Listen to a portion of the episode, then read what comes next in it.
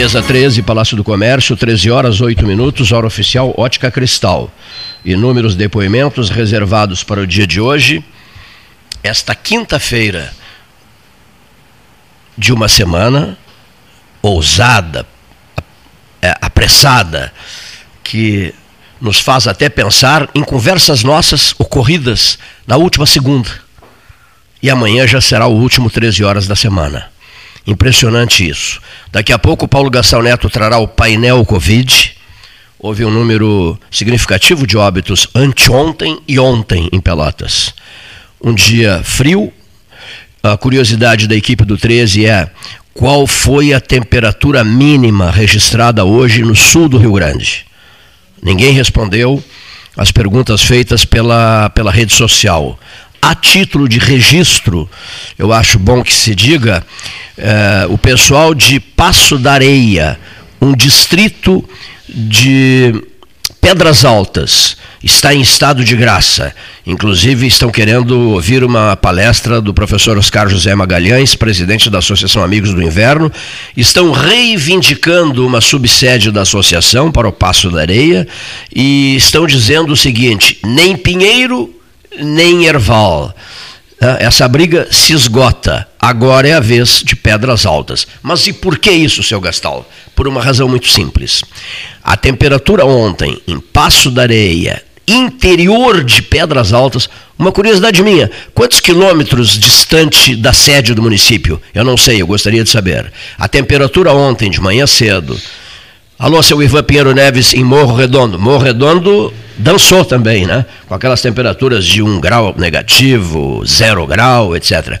Temperatura de menos 3 em Pedras Altas, ontem. Foi a menor temperatura no país, ontem, segundo os institutos de meteorologia. Eu agora quero conhecer o Hélio Freitag, que quer voltar à presidência da Associação Amigos do Inverno, também quer conhecer Passo da Areia, que não tem nada a ver com São José de Porto Alegre, Sim. Passo da Areia, no município de Pedras Altas. Cada vez mais altas essas pedras, o frio chegando em Passo da Areia e Passo da Areia se achando o centro gelado do Brasil, seu Gastão. Ontem, quando jogavam no Alfredo Jacone, Juventude e Palmeiras, 3 a 0 Palmeiras, 5 graus a temperatura. Mas 5 graus é café pequeno. Olha aqui, 5 graus é a temperatura para nadar às 5 da manhã no São Gonçalo. Atravessar o São Gonçalo uma, duas, três vezes. O grupo da turma do Coronel Rosa, Coronel Alberto Rosa Rodrigues, o vai e vem pelo São Gonçalo. Eu sou um dos, um dos integrantes desse grupo da madrugada no São Gonçalo. Evidentemente que uh, um chocolate quente antes de sair de casa, enfim usar roupas adequadas, mas a travessia é possível. É, é possível. Eu não sei mentir. E agora está é. frio também, está uma faixa é, de 11, 12 Como é que o João Saldanha dizia? Ao Sérgio Porto, né? É. O João meteu Sérgio Noronha. Sérgio Noronha. O João visitou a China várias vezes e um dia foi recebido pelo Mao Tse Tung. Aí, chegando de volta ao Rio de Janeiro, lá no Leblon, nos encontros da turma, no fim da tarde, Oscar Niemeyer, ele nos contava também, Oscar Niemeyer, aquela turma toda. Vinícius de Moraes, o amigo do Tatuí, do Cláudio Luiz Barros.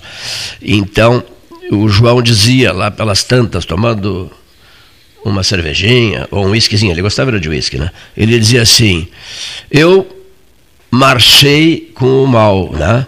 A, a famosa marcha do mal na, na China, eu marchei junto. Não foi, marchei junto com o Mao Tse Tung. E todo mundo olhava para o João, assim, ficando 49, né? impactado. Em 49 é, se instala a República Popular da China, né? E o João, e o João, pois é, eh, a, a grande marcha, né? Eu fui um camarada que acompanhei o Mao na grande marcha. E todo mundo se olhava e tal, não diziam nada por respeito e consideração ao João. E o João recorria ao Sérgio Noronha, é? É Verdade... Falecido, recentemente falecido, falecido comentarista isso, da Globo, da isso Rádio mesmo. Globo. Aí como é que ele dizia? Verdade. Verdade, Noronha. Verdade. Noronha. E o Noronha? É. Verdade, é, João. Verdade, né? verdade, João. É mentira, Terta. Pantalhão do Chico Verdade. É mentira, Terta. Verdade, verdade, João. Que maravilha. Olha aqui só, Paulo. O, o Juventude tomou uma sova, né? É, 3 a 0. Tomou 3 a 0. É, Sério, não é fácil. Aquele equatoriano que veio tomar um chá verde chinês conosco me mandou ontem uma mensagem pelo WhatsApp que eu achei interessantíssima. Diz assim: treinador com dois anos de experiência no Equador já passa a ser celebridade em Rio Pequeno do Sul. Né? E aí as empresas de Pelotas bancam todas as rádios esportivas de Porto Alegre para contarem as aventuras desse treinador. É, espanhol, mas com fama equatoriana, assim, de grande vulto do futebol do Equador. Dois anos de experiência. E, dá-lhe patro... e dele patrocínio em cima. E ficam com a mesma cara, todos. Né? Porque aí é um descaso absoluto com o comunitário. O que interessa, ouvinte, é isso aqui, é Pelotas que interessa. Nós temos que nos voltar para Pelotas, é ela que importa. Ao fim e ao cabo, diria Rosário Russumano uma das criadoras do 13 Horas. O que importa é a cidade de Pelotas. Por ela devemos lutar, defender furiosamente os seus interesses, brigar se preciso for. Mas Pelotas é a base, a nossa, é o nosso chão, aqui a gente vive. É aqui que se vive. Podem investir à vontade fora daqui, mas não se esqueçam da origem. Não se esqueçam do alicerce, da pedra de alicerce do berço, de onde nasceram, de onde cresceram, de onde se desenvolveram, de onde marcaram presença, o local onde fizeram história, não se esqueçam do local onde fizeram história. E depois passaram, como diria Olívio Dutra, se espraiaram pelo Rio Grande de Deus, né?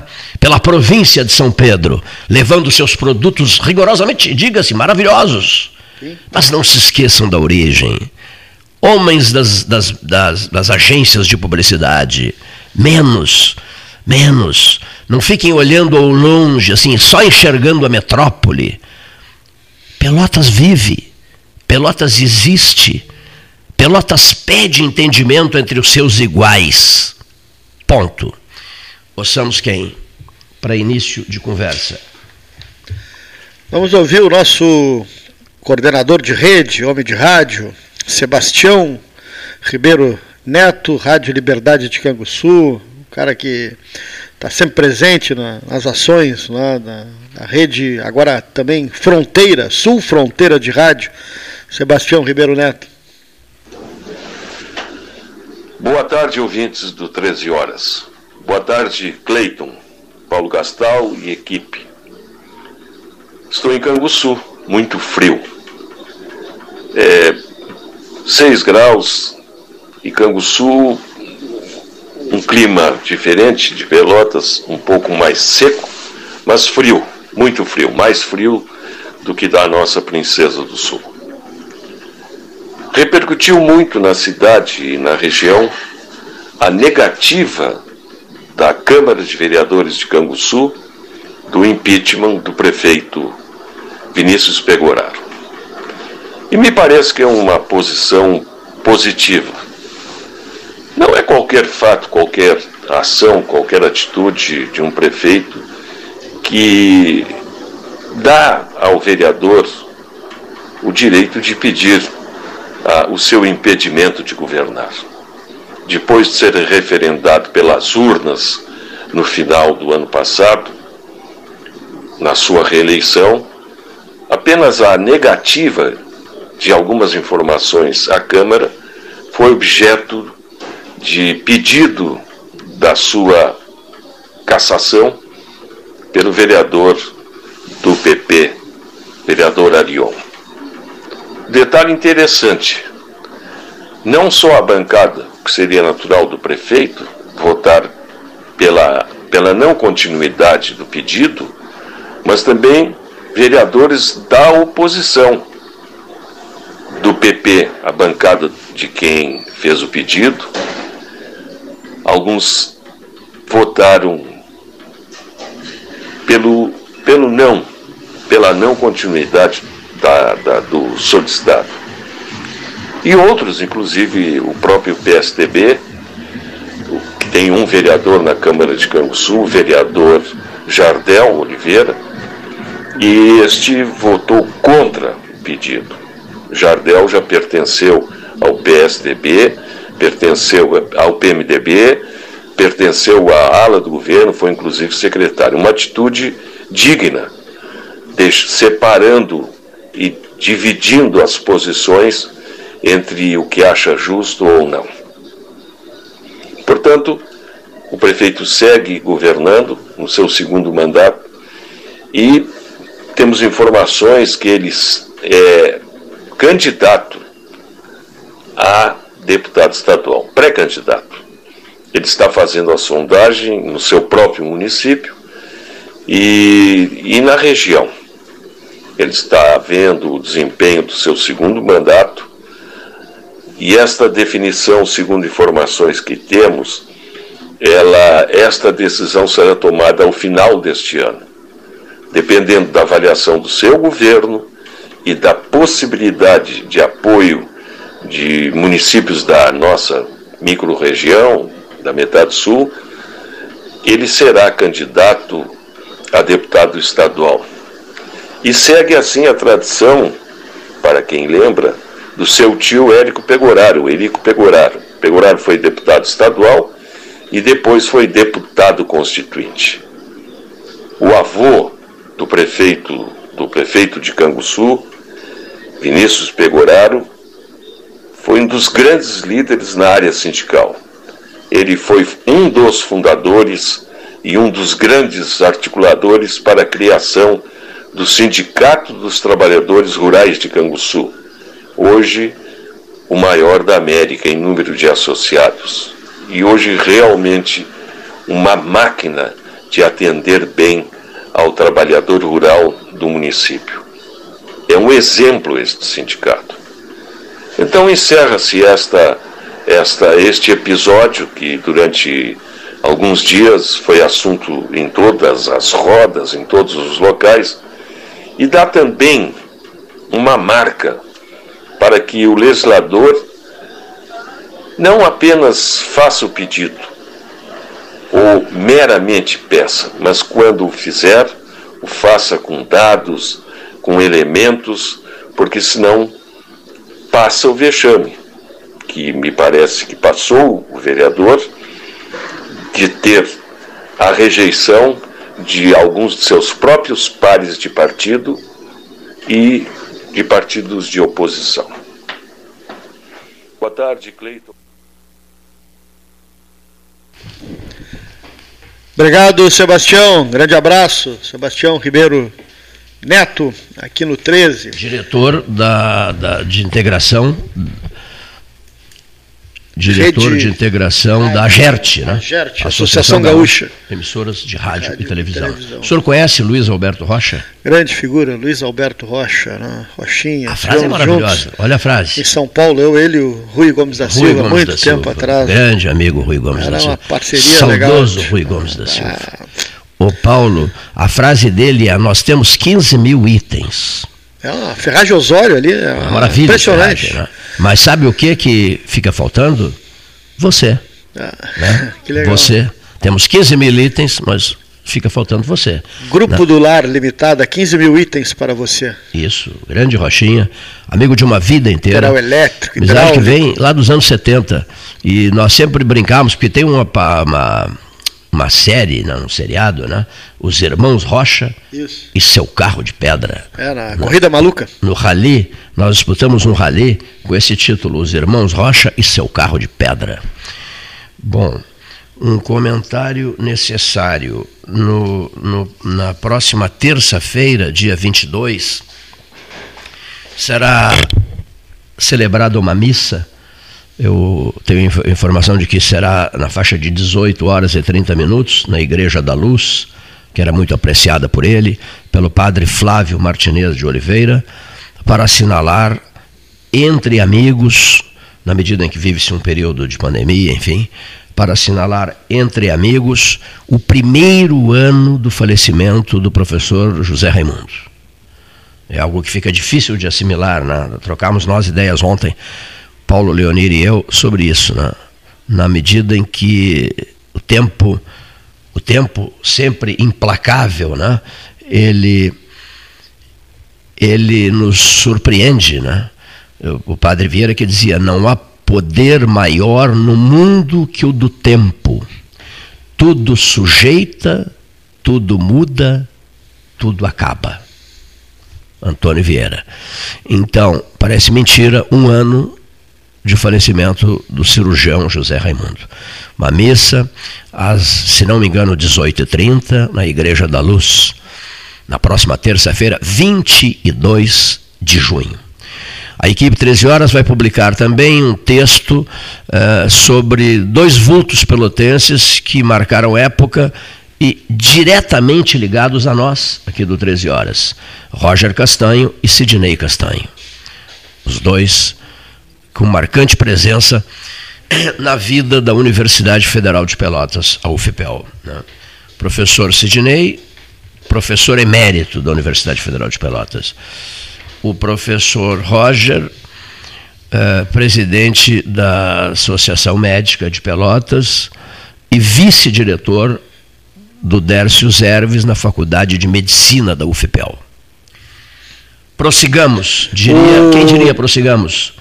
Hernani Schmidt. Schmidt. Hernani Schmidt. O painel Covid, né, ontem até às 5 da tarde, quase batendo nos 40 mil casos positivos. Estamos em 39.928. Foram 224 novos casos ontem.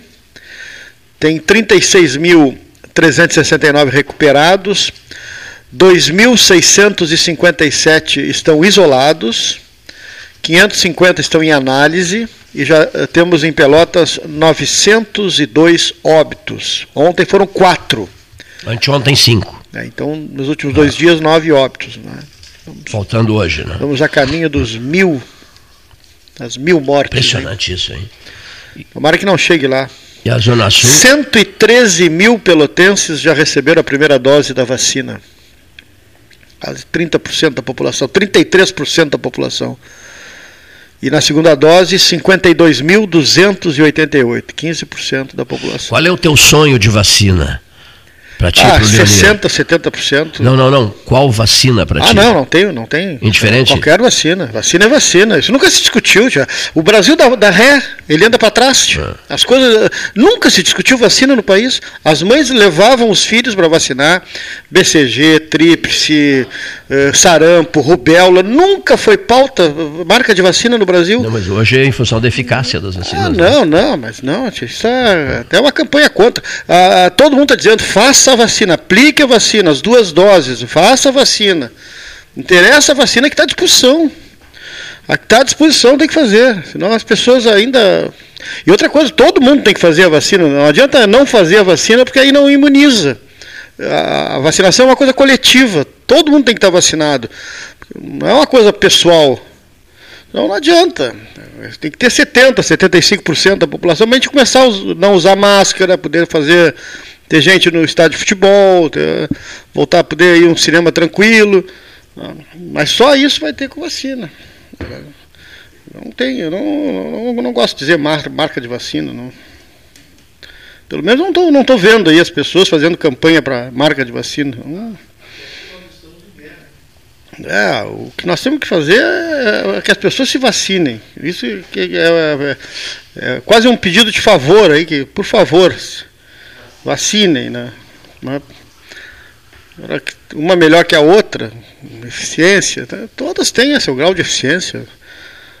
A menor, 56%, 58%. A maior, 95%. 100%. Algumas, no caso de uh, letalidade, hospital e UTI. Todas elas têm quase 100% de, e existem os casos esporádicos de que as pessoas fazem vacina e não, não, não, não tem taxa de imunidade. Mas aí são questões né, muito isoladas, próprias de cada pessoa, de cada organismo. Pelo menos a gente tem ouvido os especialistas dizer, faça a vacina. Né? Aliás, vamos ouvir um, até, Dr. Maurício Abreu Lima Guimarães, um defensor né, da, da, da vacinação, homem de laboratório, homem da saúde, um profissional ligado né, a, a, esse meio, ele, o Rodrigo Proto Siqueira, que tem né, estudado bastante essa questão da imunização. Vamos ouvi-lo. Um bom dia aos queridos amigos Cleiton, Paulinho e Leonir, que são os condutores deste programa Pelotas 13 Horas. Nossa saudação aos senhores ouvintes deste consagrado programa, esse responsável programa, que leva à região sul e, por que não, pela internet ao mundo, as informações, as observações e até mesmo as questões contraditórias. O homem inteligente, como diz Nelson Rodrigues, a unanimidade é burra. Então é preciso que hajam questionamentos, é preciso que haja uma diferenciação de interpretações. E eu hoje vou aproveitar esse momento de um tempo aparentemente nublado para avaliar a epistemologia. O que é epistemiologia? A disciplina ou ramo da filosofia que se ocupa da investigação sobre a definição, a origem, possibilidades e valor do conhecimento humano. À medida que conhecemos, dizem os sábios, nos libertamos. Quando levantamos o véu da obscuridade, pretendemos conhecer algo que muitas vezes pode ser doloroso por ser verdadeiro, mas necessário, a fim de que modificações se façam, conceitos sejam reformados e uma disposição crescente de evoluir consagre a criatura, que é como espírito imortal, um ser naturalmente importante na criação divina. E hoje, nesse aspecto epistemológico, vou narrar uma palavra, parábola dita por Jesus, que é indispensável nos tempos que vivemos: o joio e o trigo.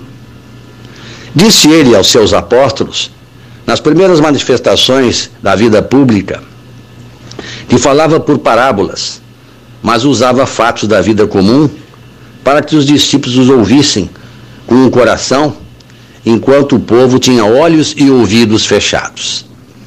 Veja, olhos e ouvidos fechados. É uma realidade do tempo de hoje, apesar do avanço tecnológico, mas não avança ao mesmo tempo de sentimento, ou seja, grande avanço intelectual, mas não acompanhado na mesma proporção do, do progresso moral. Disse Jesus então: O reino dos céus é semelhante a um homem que lançou a boa semente em seu campo. Porém, enquanto os homens dormiam, veio o inimigo dele e semeou por conta o joio no meio do trigo e foi embora. Quando cresceu o trigo e produziu fruto, então apareceu também o joio. Foram por isso os servos do pai de família procuraram Jesus e dizer: Senhor, porventura não semeastes boa semente no teu campo? E como é que apareceu o joio? Respondeu-lhes Jesus: Foi o homem inimigo que fez isso. E os servos disseram: Queres que venhamos arrancá-lo? E ele disse: Não, para que talvez não aconteça que arrancando o joio, arranquemos juntamente com ele o trigo. Deixai que cresçam ambos até a colheita, e no tempo da colheita direi aos ceifeiros: Colhei primeiro o joio, e ligai em feixes para queimar, e o trigo recolhei em meu celeiro. Pesados companheiros, interessante parábola. Se trouxermos ao mundo atual, veremos uma sociedade rica em tecnologia, mas pobre em sentimento, que não tem como referência moral o critério mais importante da vida. Observamos os órgãos, como por exemplo, legislativo, judiciário, dando demonstrações lamentáveis de corrupção e de interesses próprios, fugindo naturalmente daquilo que era mais importante, o esclarecimento, o interesse popular. Então, neste momento que sentimos em tudo isto, o desinteresse pelos padrões de moralidade e de justiça, não encontrando os respaldos naqueles órgãos necessários que deveriam garantir a ordem, o equilíbrio e a justiça, é que passamos a pensar e meditar exatamente naquilo que Jesus disse há mais de dois mil e poucos anos, no joio e trigo. Vivemos um momento que, sem dúvida nenhuma, em que haverá uma grande colheita.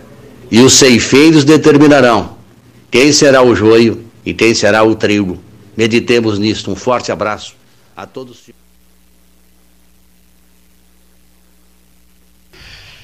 Trecho, de segunda a sábado, das 7h30 às 21 domingos e feriados das 7h30 às 13 horário exclusivo ao grupo de risco das 7h30 às 8h30, 32848800, Trecho, leve a vida bem, Trecho Delivery, acessou, clicou, chegou.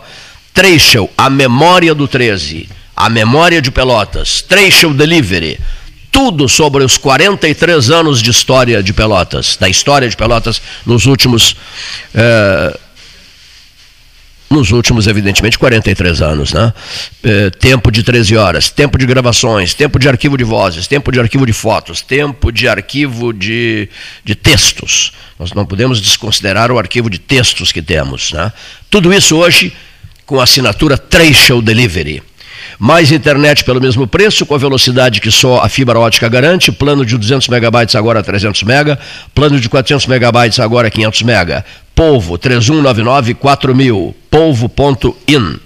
Quero comprar, vender ou alugar? A Imobiliária Pelota é a parceira ideal para a realização de seus desejos. Opções inovadoras de atendimento a qualquer hora e em qualquer lugar. WhatsApp, visita remota, tour virtual, contrato digital e outras ferramentas seguras e práticas para você fechar negócio sem precisar sair de casa. Na Imobiliária Pelota, os sonhos não param. Acesse www.pelotaimoveis.com.br, WhatsApp 991 11 74 32. Na próxima semana, importante notícia sobre o projeto Primavera Verde, Primavera não, Pelotas Verde, frutífera e multicolorida, com a presença do secretário Eduardo Scheffer, aqui no Salão Amarelo do Palácio do Comércio, na quinta-feira da semana que vem. O, o projeto vai dar um passo importantíssimo. Senhor Pai do Verde, senhor Ricardo Pedro Klein. Ouçamos o depoimento do professor e advogado Fabrício Matiello, Salão Amarelo, o rádio caseiro, o rádio feito em casa pelos colaboradores do 13 Horas. Boa tarde, Cleiton. Boa tarde, Paulo Gastal. Boa tarde, amigos do Pelotas 13 Horas.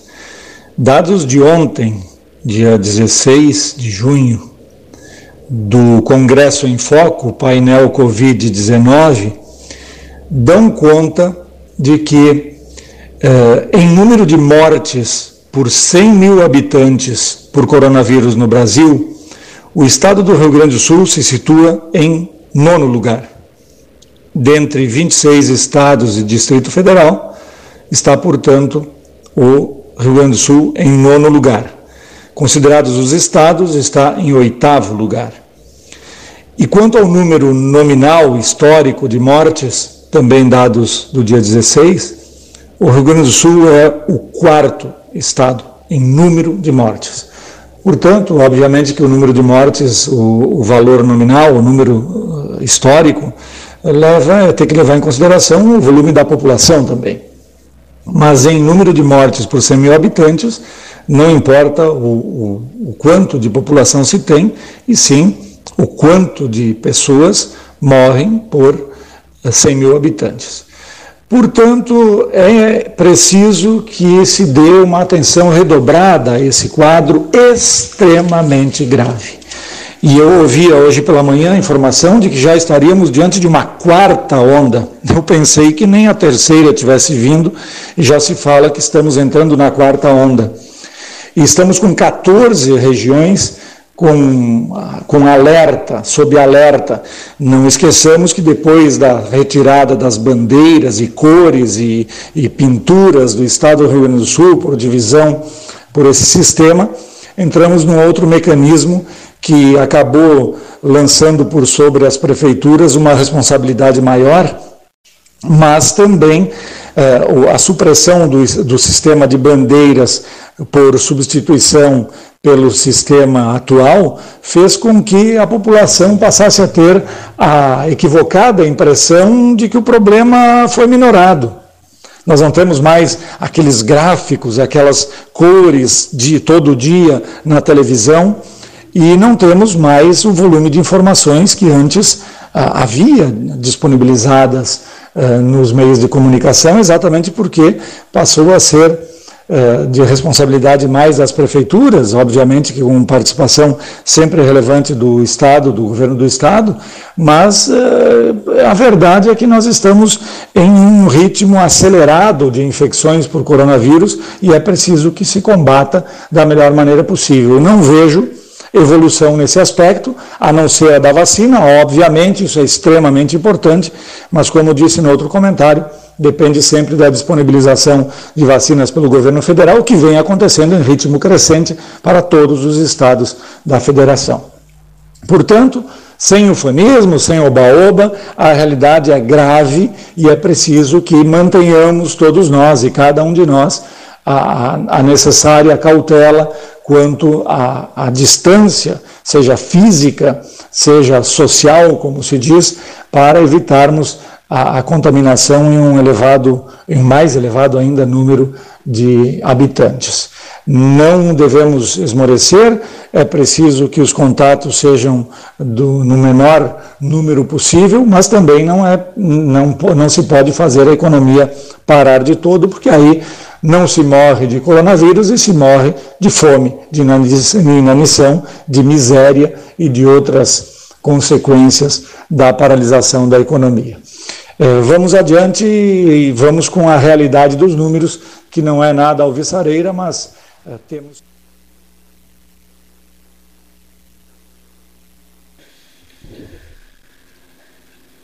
Vinte para as duas, nós vamos fazer a primeira parada comercial, pausa comercial, mas antes nós vamos ouvir o Dr. Fábio Scherer de Moura, antes do comercial aqui do 13. Boa tarde, Pelotas 13 horas. Boa tarde, amigos ouvintes. Com um especial, saudoso e caloroso abraço para os meus amigos Paulo Gastal e Cleiton Rocha. Como de hábito, para que nos situemos no tempo, informo que grava essa participação nessa quarta-feira, 16 de junho, por volta das 11h15 da manhã. E vou começar com uma confissão. Preciso confessar aos ouvintes, em especial aos meus amigos, que eu estou cansado. Cansado dos rumos que a política e o debate político nacional tomaram. Cansado das mentiras que se propagam de modo incessante pelas redes ditas sociais sobre todo e qualquer assunto cansado da postura de nosso presidente, que a cada dia que passa parece que mais recrudesce em seu comportamento sem qualquer tinta de humanidade ou reflexo da postura de primeiro magistrado de uma nação. Cansado de seus apoiadores e também de seus detratores, os quais parecem que travam o debate político não em busca da melhoria do país, mas sim em busca de melhores posições e maiores proveitos na eleição que se aproxima. Cansado, especialmente, da falta de gentileza, urbanidade e interesse em ouvir opiniões diversas, elementos indispensáveis para que nós possamos pensar em nosso progresso como nação. Por isso, o Cleito e Paulinho, não obstante tudo que acontece em nosso país, tudo que se descobre a cada dia que passa sobre o comportamento do governo federal no combate à pandemia, eu hoje, ainda que não vá falar de flores, irei falar de arte, em especial de cinema e literatura. Como todos, ou ao menos muitos sabem, hoje é o denominado Bloomsday, em homenagem ao personagem Leopold Bloom de James Joyce, no seu monumental Ulisses, o qual se passa em um só dia, 16 de junho de 1904 em Dublin, na Irlanda. Não quero aqui, nem teria condições para tanto, tratar do romance Ulisses ou do próprio Joyce, tão complexo e por vezes de tão difícil compreensão. Mas quero, meus amigos, entretanto, aproveitar esse pequeno espaço dentro dessa clareira de ideias que é o 13 Horas, para lembrar que não há salvação, nem haverá boa condução dos destinos do Brasil enquanto nós não nos voltarmos para a arte, não nos voltarmos para a cultura. As modernas tecnologias, elas nos forçaram ao distanciamento dos nossos efetivos amigos em busca dos milhares de seguidores das redes sociais. Essas ditas redes sociais, ao mesmo tempo, nos fizeram limitar a leitura a meia dúzia de caracteres e restringir os filmes ou vídeos a poucos segundos. Deixamos de ler Shakespeare, Joyce, Machado e Guimarães Rosa para ler tweets agressivos, mentirosos e carregados de ódio. Deixamos de assistir a Eisenstein, Coppola, Godard e Glauber Rocha para ficar vidrados em mínimas telas que repetem a exaustão o acidente doméstico ou a supostamente engraçada situa situação cotidiana. Não vejo, com sinceridade, como essa pobreza intelectual e essa extremada simplificação ou simplismo dos sentidos nos possa trazer qualquer proveito. Por isso, nesse Bloomsday, eu queria lembrar que há um mundo, um mundo inteiro e bonito dentro de cada livro, dentro de cada filme, os quais, com certeza, em muito podem nos ajudar a entender e modificar para melhor a triste realidade que nos circunda. Era isso por hoje.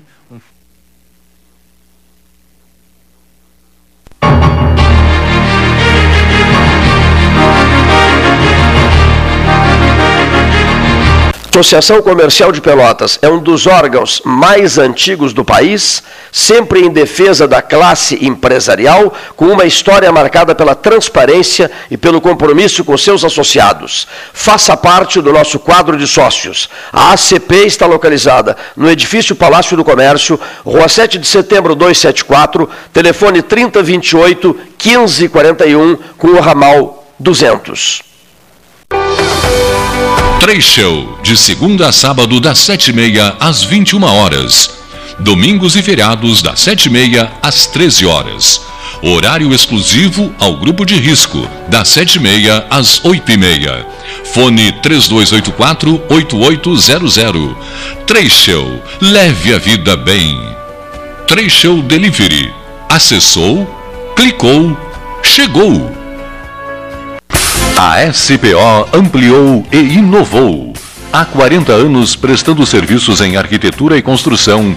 Agora também é consultoria imobiliária especializada.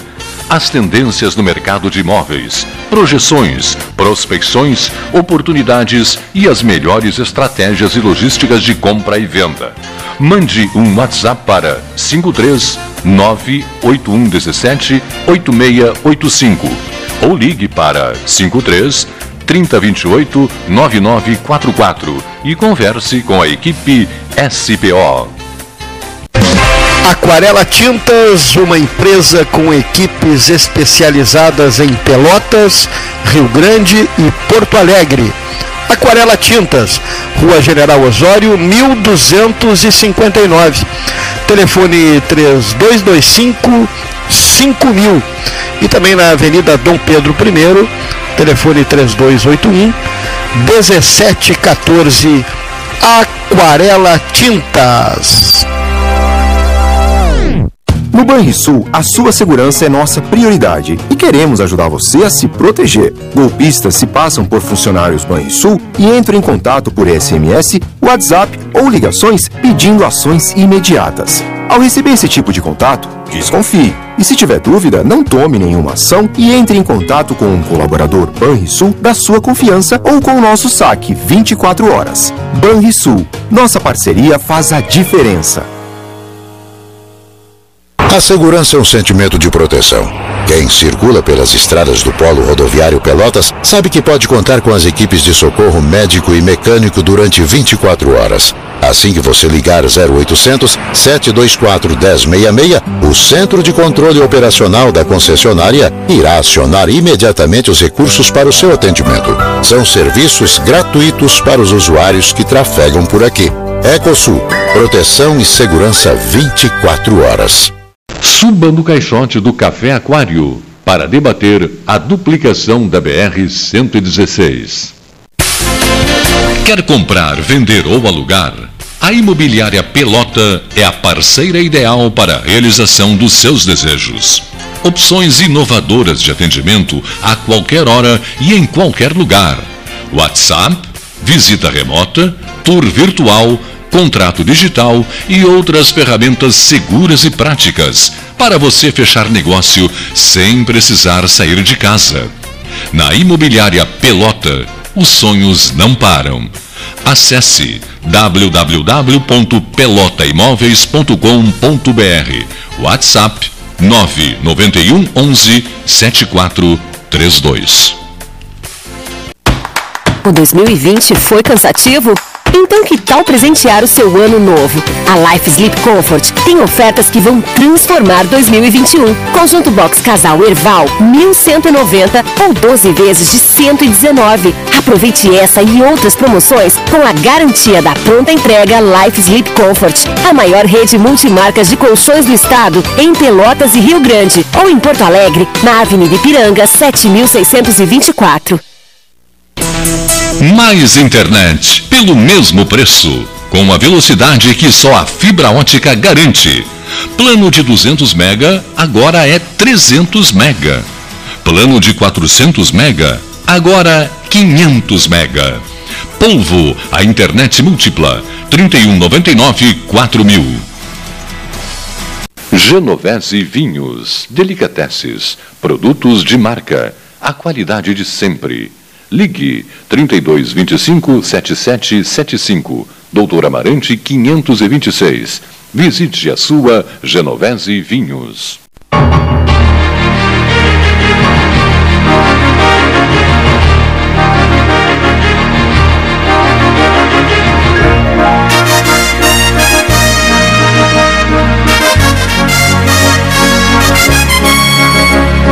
Minutos, faltando para as duas da tarde, temperatura de 12 graus aqui no centro de Pelotas, frio. Né? Vamos a Porto Alegre, doutor Ricardo de Campos Nogueira, reaparecendo no 13. Alô, Cleiton Rocha, alô, Paulo Gastal e todos os amigos do Pelotas 13 Horas e os nossos ouvintes. Estou aqui em Porto Alegre hoje, no seminário do IB Saúde, e estamos aqui com o nosso diretor assistencial, que é o doutor Alceni Guerra. Lembraram desse nome?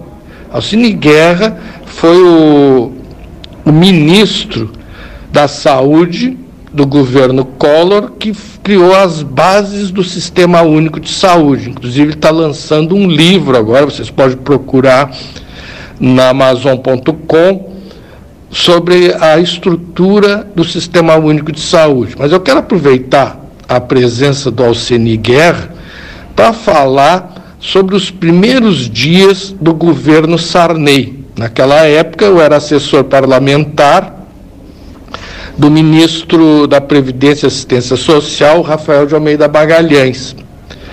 E nós tínhamos reuniões semanais com o chefe da Casa Civil do governo Sarney, que era o Marco Maciel, que vocês fizeram um, uma homenagem merecida, diga-se de passagem, pela sua morte, que morreu, foi no domingo, né, o Ceni?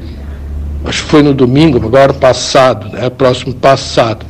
Então nós ia lá despachar com o Marco Maciel, e o Marco Maciel nos dava as diretrizes do governo Sarney. Mas como nós éramos muito ligados na época ao doutor Ulisses Guimarães, que era o presidente da Câmara, nós pegava todas aquelas diretrizes e dizia, olha, o Marco Maciel orientou que nós temos que fazer isso, isso isso nos nossos ministérios. Qual é a sua orientação? E o doutor Ulisses quase sempre dizia assim, tudo que o Marco Maciel falar, vocês façam o contrário. Isso é para vocês entenderem como é que é a coisa no Brasil. Né? Então, tinha um governo que o presidente era o Sarney, e, e, e, que o doutor Ulisses era o, o, avalista do governo, assim chamado, né, era o condestável, né, e era uma coabitação, né, e os dois estavam ali disputando espaço. Então, eu me lembro depois teve aquela emenda para prorrogar o mandato de Sarney, lembra, para mais um ano, né, e, e havia alguns setores que não queriam, né? entre eles o próprio doutor Ulisses. Então, só para vocês terem uma ideia. Mas o que me chama mais atenção é que o Marco Maciel é uma das figuras mais gentis e educadas que eu conheci em toda a minha vida. Mas o que, que aconteceu? Ele fazia as reuniões e dava as diretrizes. E o que, que acontecia? As diretrizes não eram executadas. Aí um dia invade o meu gabinete lá no Ministério da Previdência e Assistência Social, o Marcos Vilaça. Né? O Marcos Vilaça, que era assessor, na verdade, ele era presidente da LBA, né? lá do, do governo Sarney, e era muito ligado ao, ao Marco Maciel. Era tão ligado que os dois foram eleitos para a Academia Brasileira de Letras. o Marcos Vilaça, Marcos Vinícius Vilaça. E o Vilaça, ao contrário do, do, do Marco Maciel, não era tão gentil e tomava as dores pelo Marco Maciel. Então, é o que eu dizia, ele era mais realista que o rei. Mas me deu um esculacho o, o, o Vilaça, né? porque a gente não cumpria as ordens do presidente e do seu chefe da Casa Civil. Né? Nós fazíamos tudo que o doutor Ulisses mandava. E na época, estava vendo a preconização das diretas já. E o doutor Ulisses, o que, que ele fazia? Ele viajava no jatinho, que ele tinha direito como presidente da Câmara, com o Dante de Oliveira, para fazer os comícios das diretas. E aí ele sempre nos levava, os assessores fiéis, junto com ele. Então foi um, uma lembrança, um saudosismo dessas grandes figuras que nós tivemos o prazer, a satisfação de estar junto. E continuamos aqui com Alceni Guerra, que foi deputado federal, foi ministro e que iniciou essa criação desse sistema único de saúde que hoje nós conseguimos visualizar como o sistema de saúde maior e melhor do mundo. Nogueira, grande Ricardo de Campos Nogueira, participando do 13. Continuamos em Porto Alegre. Jornalista João Garcia. Amigo Cleiton, amigos do 13, um grande abraço a toda a metade sul que sintoniza a universidade, um grande abraço.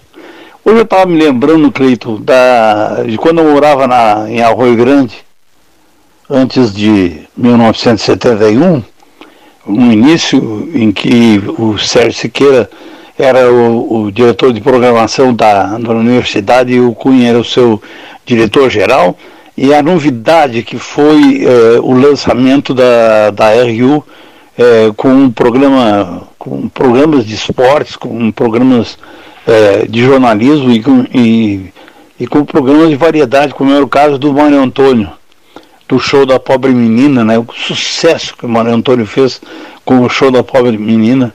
O, o professor J.L. Mendonça, com sua carta chegou.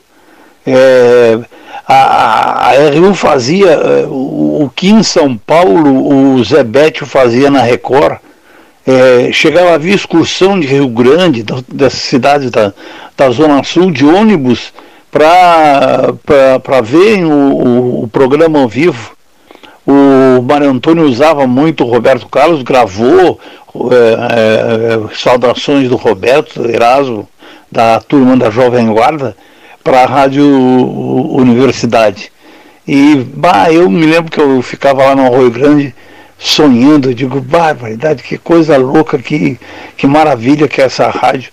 O Mário Antônio chegou aí a Rio Grande uma vez e eu fui o locutor do serviço de alto-falante que anunciava a presença do, do, do, do Mário Antônio com, o, com, a, com a sua banda, o ME Band, né? E, bah, mas era um sucesso, uma coisa de louco, som clarinho, maravilhoso. Pô, a Rádio Universidade tem uma história no, no rádio do Rio Grande do Sul e no, e no rádio da Zona Sul, incrível, né?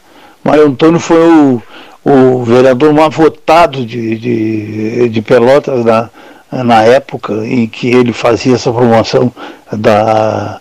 E, que tu também fazia um monte de, de, de promoção na, na, na, na, universidade. Tu era ainda um garoto ainda. Éramos uns garotos, né? Vou falar, saudade, bastante saudade de, desse tempo, da nossa querida RU. É, pois é.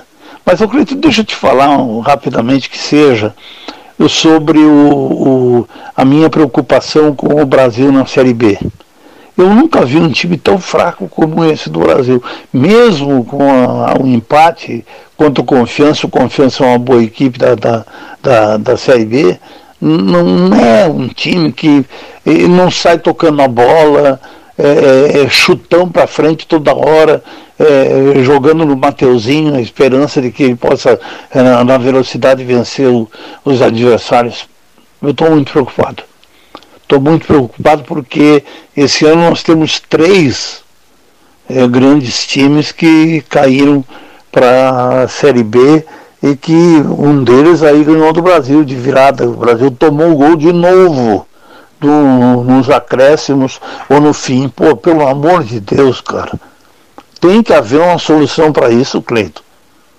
Não, nós não podemos sair, Pelotas não pode ficar sem uma representação na Série B. O Juventude é, subiu da B para A. Pô, vem cá.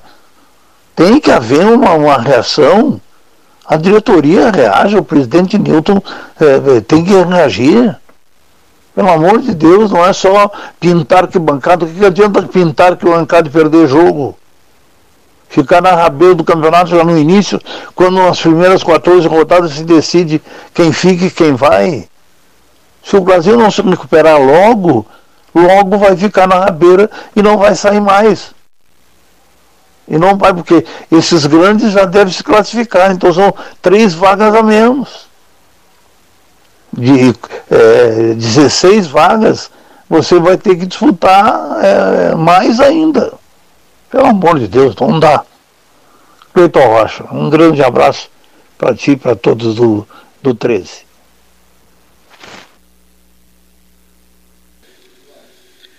Grande JG, né, também hoje participando do nosso 13.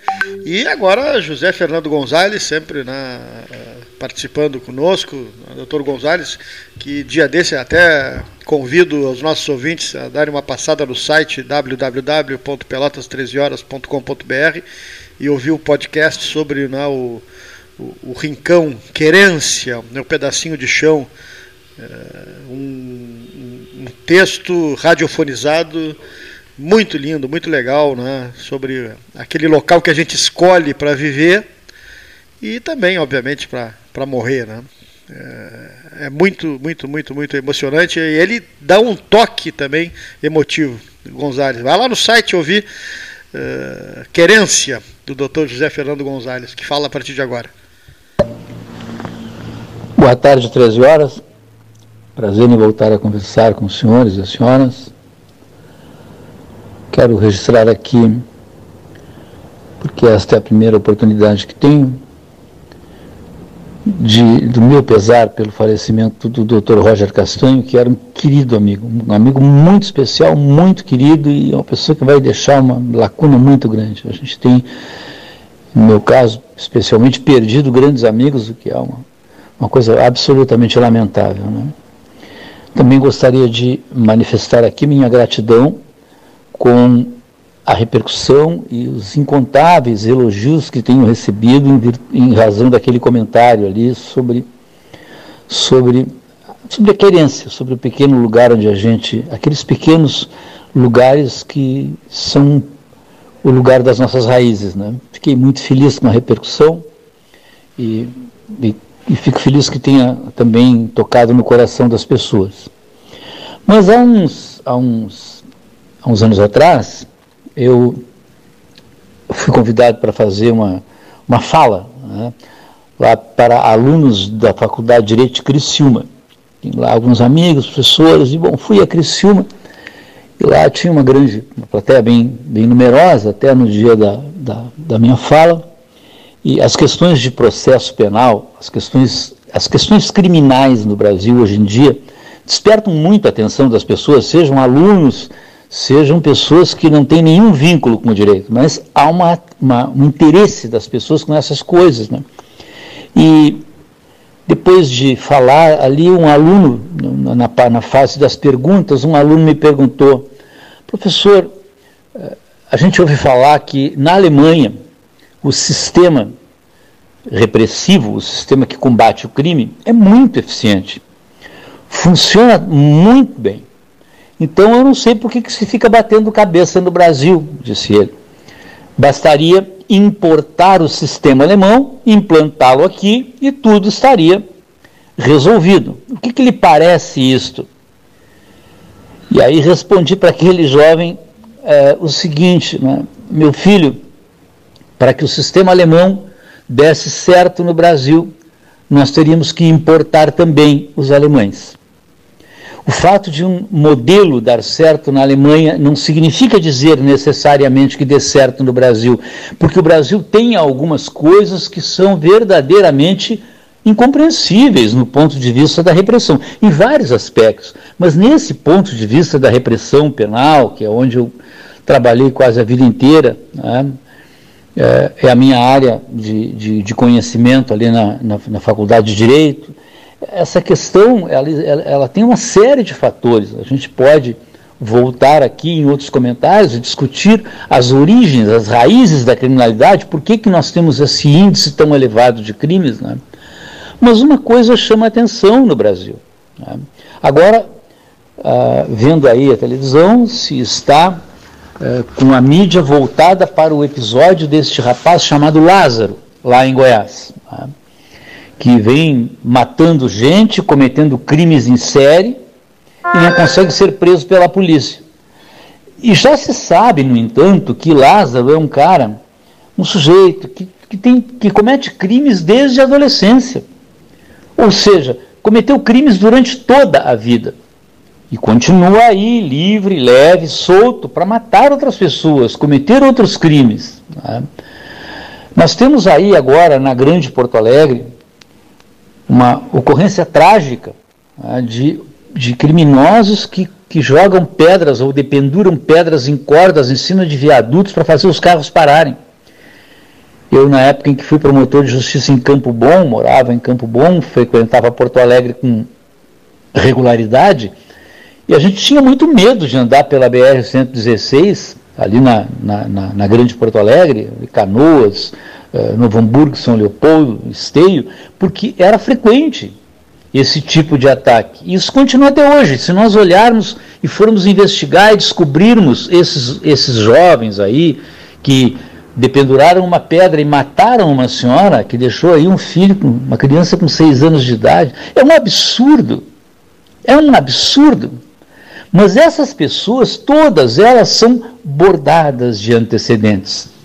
E continuam aí, livres, leves, soltas, cometendo crimes. Então não adiantaria o sistema alemão, porque o sistema alemão é eficaz, mas o sistema alemão é muito mais duro nesse aspecto do que o nosso. Então nós temos que analisar o nosso sistema, encontrar as suas mazelas, averiguar o que acontece conosco, mas não podemos comparar apenas em parte o sistema nosso com o sistema alemão.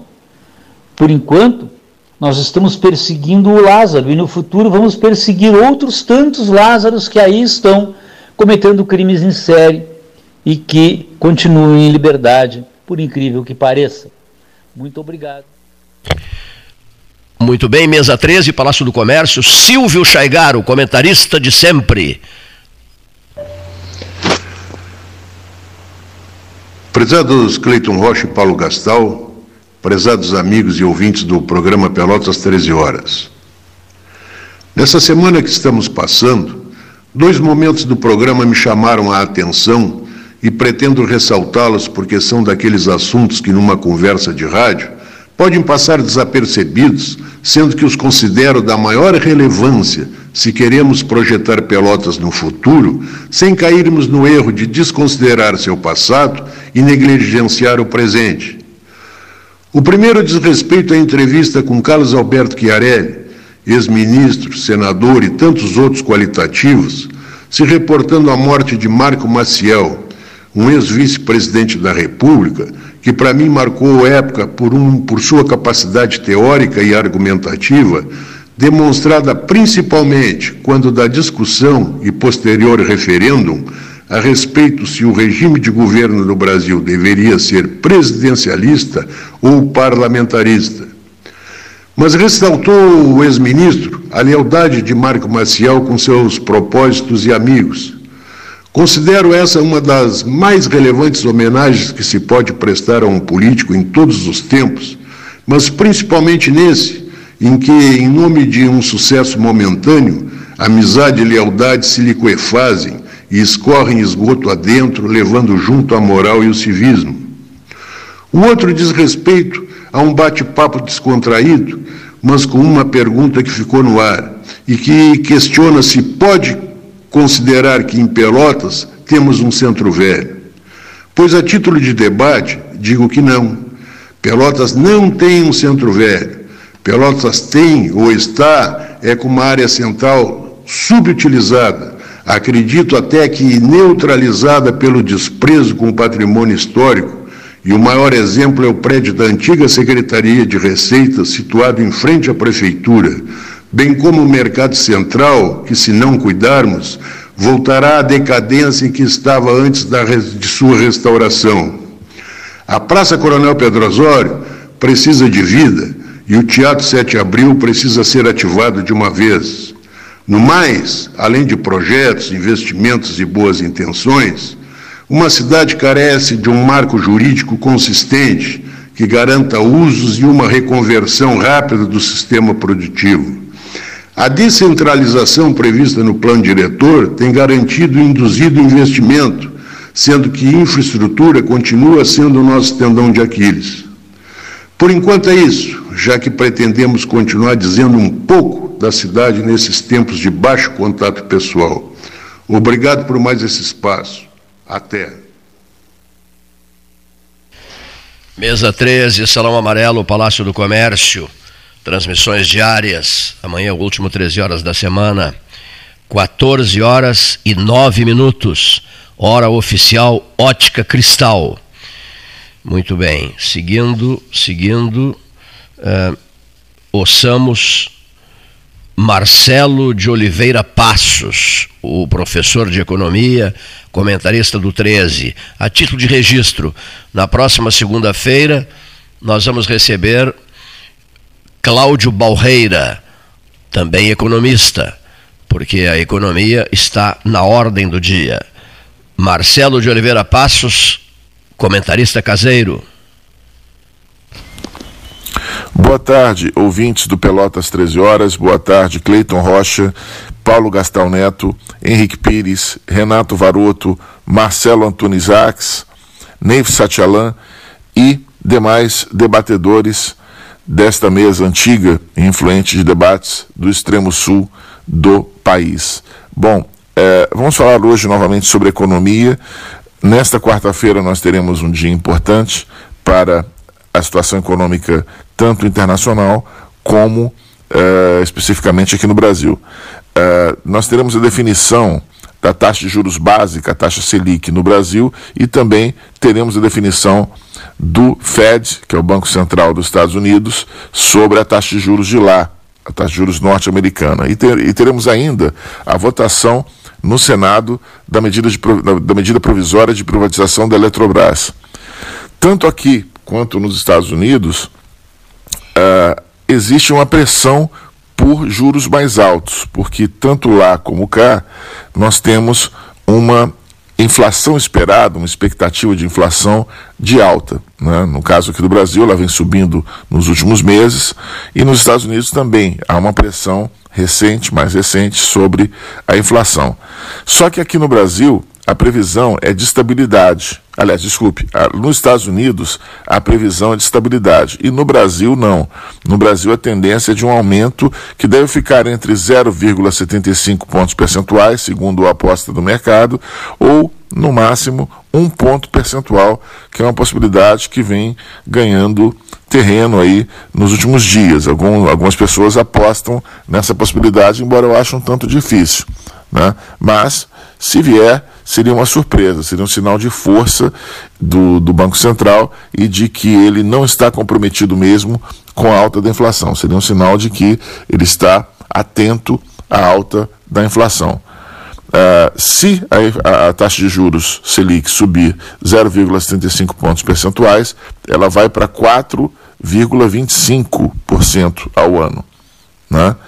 Uh, já se subir um ponto percentual, ela vai para 4,5% ao ano. Né? E aí, se ela subir para 4,5%, uh, eh, o Banco Central, como eu falei, dá esse sinal de que uh, está atento, está pronto para perseguir o centro da meta de inflação. E, uh, mas isso gerar, deve gerar, né, se, se ocorrer, deve gerar é, resistências, porque nós estamos ainda num período de recuperação econômica, num período. É, passamos por um período de uma recessão profunda, motivada pela pandemia, enfim, seria um sinal, um sinal forte de, de, de combate à inflação, mas teria resistências no setor produtivo, sobretudo. No que se refere a medida provisória da Eletrobras, é, pode ser que ocorra uma aprovação da medida provisória sem mudanças em relação ao projeto da Câmara.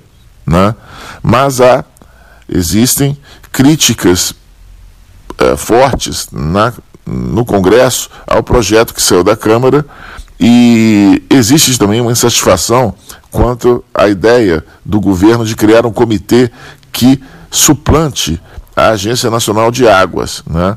Uh, há uma, uma, uma, crítica, há várias críticas, né, insatisfações também em relação a esse comitê. Né? E ele não somente suplantaria a Agência Nacional de Águas, mas também o IBAMA e os estados na regulação da vazão da água destinada a outros fins que não seja o da geração de energia elétrica. Né?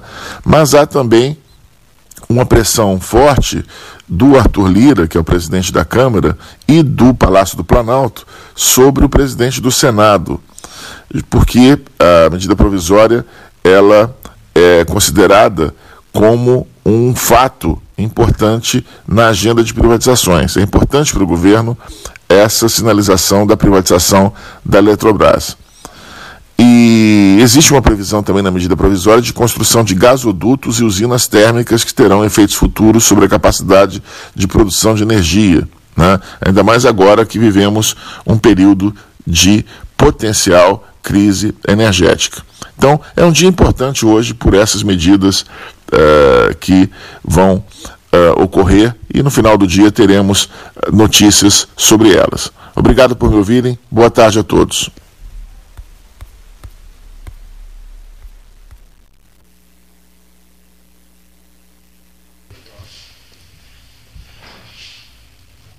Olha a temperatura. Mesa 13, 14 horas 15 minutos. Salão Amarelo, hora oficial Ótica Cristal, calçadão da Andrade, calçadão da 7 de setembro. A hora oficial de todos os dias, o debate de segunda a sexta, a partir das 13 horas. Levantamento completo dos acontecimentos regionais, 12. Muito obrigado. 12 graus e a temperatura. Continua repercutindo, continua repercutindo muito para quem ligou o rádio há pouco, a localidade chamada Passo da Areia, município de Pedras Altas. Ontem, dia 16, eh, a madrugada no, na, no Passo da Areia teve temperatura de 3 abaixo de zero. Foi considerada a temperatura mais baixa no país Pedras Altas assumindo, portanto, uma posição de destaque nesse contexto todo, num momento em que Pinheiro Machado e Erval, com a presença também de Santa Vitória do Palmar, insistem em ocupar o primeiro lugar de cidade mais gelada do sul do Rio Grande, sul e fronteira do Rio Grande. Tá com tudo Pedras Altas, né, seu Leonir Bade da Silva? Pedras Altas está deitando e rolando desde ontem, já pedindo até uma subsede da Associação Amigos do Inverno. Jornalista Hélio Freitag, Diário da Manhã, editor-chefe, sugestão, uma reportagem especial em Cerro da, em, em, em, Passo da Areia, Cerro das Almas, é que não me sai da cabeça o Cerro das Almas, porque eu recebi fotos maravilhosas enviadas pelo João Cândido Azambuja, e realmente o Cerro das Almas é um dos mais belos lugares do sul do Rio Grande, pouquíssimo conhecido, município do Capão do Leão. Já estive lá várias vezes. Se tem um, um visual extraordinário de Pelotas, o Cerro das Almas é um dos pontos de honra do sul do Rio Grande. Você conhece? É uma pergunta que eu faço. Doutor Rodrigo Gonzalez, ao microfone do 13 Horas. O doutor Multas, o presidente da Associação Rural de Pelotas. Olá, meu amigo Cleiton Rocha, olá a todos que nos acompanham aqui no Pelotas 13 Horas, como sempre. Uma grande alegria poder dividir um tempo aqui com vocês. Hoje eu gostaria de trazer uma constante reclamação que tenho ouvido de vários motoristas que têm enfrentado dificuldades em saber quais as reais situações das suas multas de trânsito. E por que, que eu digo isso?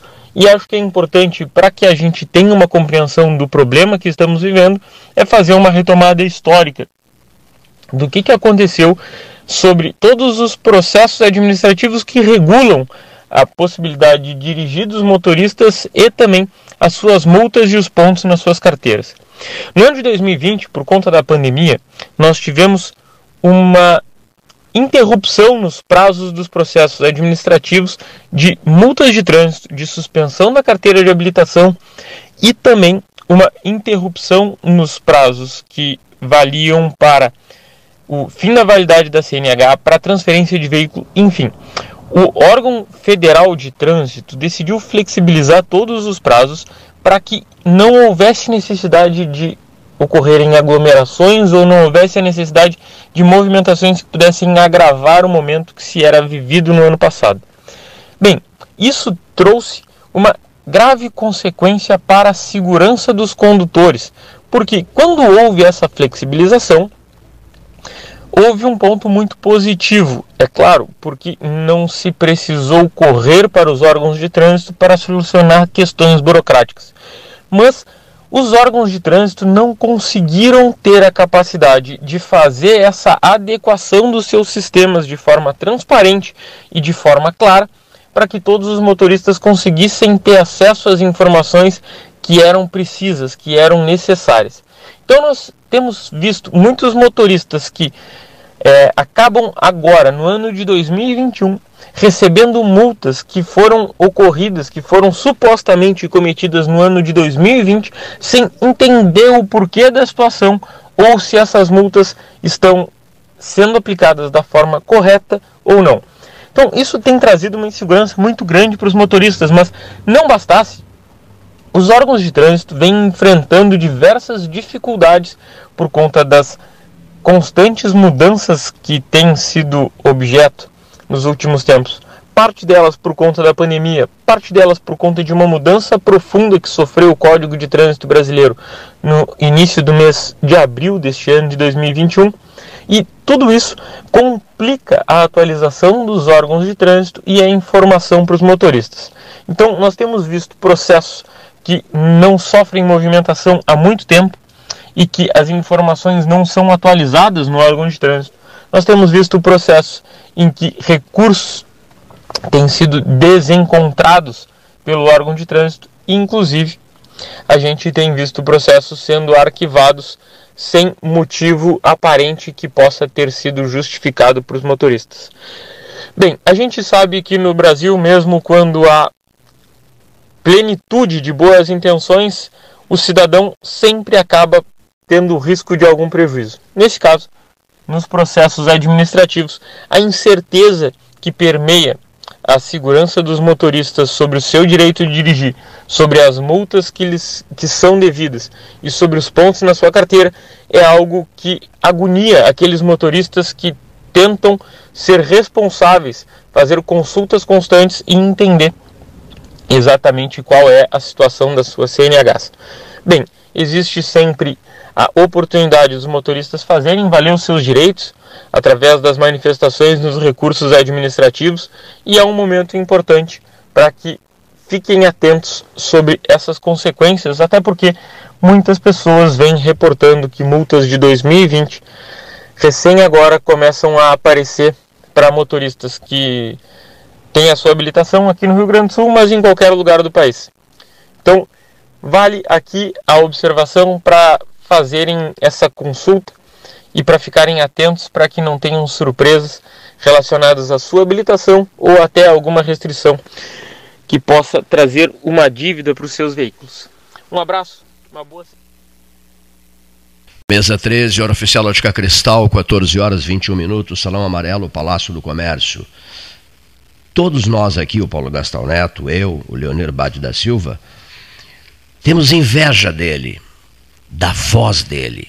A gente queria um pouquinho da voz dele só, não é, Leonir? Pouca coisa da voz dele. Mas ele disse assim, outro dia, tomando um chá verde sul-africano conosco, infelizmente não posso ceder 10%, 20%, 30%, não posso ceder a minha voz. Nasci com ela, morrerei com ela, ela é minha e não ofereço nem um pouco dessa voz para vocês. Júlio César Chuantes de Oliveira. Muito boa tarde, Cleiton. Boa tarde, ouvintes do 13. Recentemente, num programa de entrevistas pela televisão, assisti a um debate político no qual o assunto lá pelas tantas foi a verba destinada ao fundo eleitoral e ao fundo partidário, criado há algum tempo atrás. Esses totais chegam a cerca de 3 bilhões de reais. É um valor altíssimo, oriundo, é óbvio, do dinheiro público, em última análise, de nós contribuintes. Esses 3 bilhões de reais são liberados a cada dois anos na época das campanhas eleitorais. Toda essa bolada é dividida aos partidos de acordo com a sua representação no Congresso Nacional. Por exemplo, se um partido tem um deputado federal, vai receber entre 11 e 13 milhões de reais para a campanha eleitoral desse partido. Agora, se o mesmo partido tem 10 deputados federais, vai receber então 10 vezes mais, isto é, entre 110 e 130 milhões de reais. Percebam, prezados ouvintes, a importância dos partidos terem uma boa representação na Câmara dos Deputados. Sabemos que as grandes agremiações partidárias chegam a ter dezenas de integrantes lá em Brasília. Então, é fácil concluir que a política brasileira é um excelente negócio. Tanto é que hoje temos em nosso país cerca de 33 partidos políticos registrados na Justiça Eleitoral. São essas 33 legendas que dividem esse formidável bolo de 3 bilhões de reais do fundo partidário e fundo eleitoral. Mas não é só isso quando nos referimos ao dinheiro público gasto nas campanhas eleitorais brasileiras. Pois saibam, ilustres ouvintes, que existe ainda uma outra verba de 600 milhões de reais decorrentes da renúncia fiscal das emissoras de rádio e televisão pela transmissão dos horários eleitorais. Isso significa dizer que as emissoras brasileiras, tanto de rádio quanto de TV, deixam de pagar o seu imposto federal, no caso parece que é o imposto de renda, a título de compensação pela requisição das mesmas pelo governo para a transmissão obrigatória da propaganda eleitoral gratuita. Eu tenho particularmente, Cleiton e ouvintes, uma opinião a respeito deste tema que a propaganda eleitoral fosse transmitida apenas pelas emissoras estatais, as conhecidas TVs e rádios educativas pertencentes aos governos federal e estaduais. Aqui em Pelotas temos uma emissora estatal que é a Rádio Federal FM. Lá em Porto Alegre temos a Rádio da Universidade e a TV Educativa que pertencem ao governo do estado, são emissoras públicas. Esse procedimento traria uma grande economia aos cofres públicos e também é, nos livraria de aguentar a transmissão desses programas justamente no horário nobre da programação. Consequentemente, quem estivesse interessado em conhecer determinado candidato, bem como a sua plataforma política, sintonizaria num desses canais públicos. Mas, voltando ao tema deste comentário, o Brasil faz parte de um terço dos países que adotam o financiamento público para as campanhas eleitorais, contra a maioria das nações, que dá às legendas a responsabilidade sobre o seu sustento, isto é, que consigam, junto à iniciativa privada, o dinheiro necessário para suas campanhas. Faz sentido o argumento usado pelos autores dessa lei do fundo eleitoral de que os partidos ou candidatos que recebem dinheiro da iniciativa privada ou de determinadas empresas fiquem devendo favores e obrigações, caso eleitos, para aqueles que patrocinaram o seu pleito. Isto até pode acontecer, mas precisava mesmo ser uma verba tão vultosa, tão grande, para ser destinadas às campanhas eleitorais? Quando temos tantas carências neste Brasil? É a pergunta que não quer calar. Era só por hoje, meus amigos. Grato pela atenção e. Mesa 13, Palácio do Comércio, Associação Comercial de Pelotas. Você tem aqui, você tem nos espaços do 13, você tem no site do 13, nas redes sociais, todas as informações do dia a dia de Pelotas, todos os acontecimentos ligados à vida de Pelotas. Você tem esse histórico. Você tem o balanço fotográfico, o balanço informativo, você tem os áudios do dia a dia graças à assinatura Treichel, Treichel Delivery, memória de Pelotas nos últimos 43 anos. De segunda a sábado, das 7h30 às 21 domingos e feriados, das 7h30 às 13 horário exclusivo ao grupo de risco, das 7h30 às 8h30. Diz que Treichel Delivery, 32848800, Treichel Leve a Vida Bem, Treichel Delivery, acessou, clicou, chegou. Vamos ouvir o depoimento do Dr. Simon Orlando Halpern, ao microfone 13 horas, os comentaristas caseiros e muitos deles os médicos do 13 horas. Olá, Cleiton. Olá, 13 horas. Boa tarde a todos.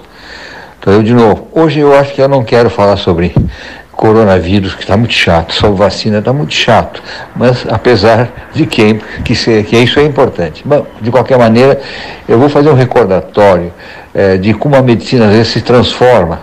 Eu que tenho alguns anos, não poucos, em torno de 59 anos só de medicina, é, posso dizer alguma coisa dos meus primórdios.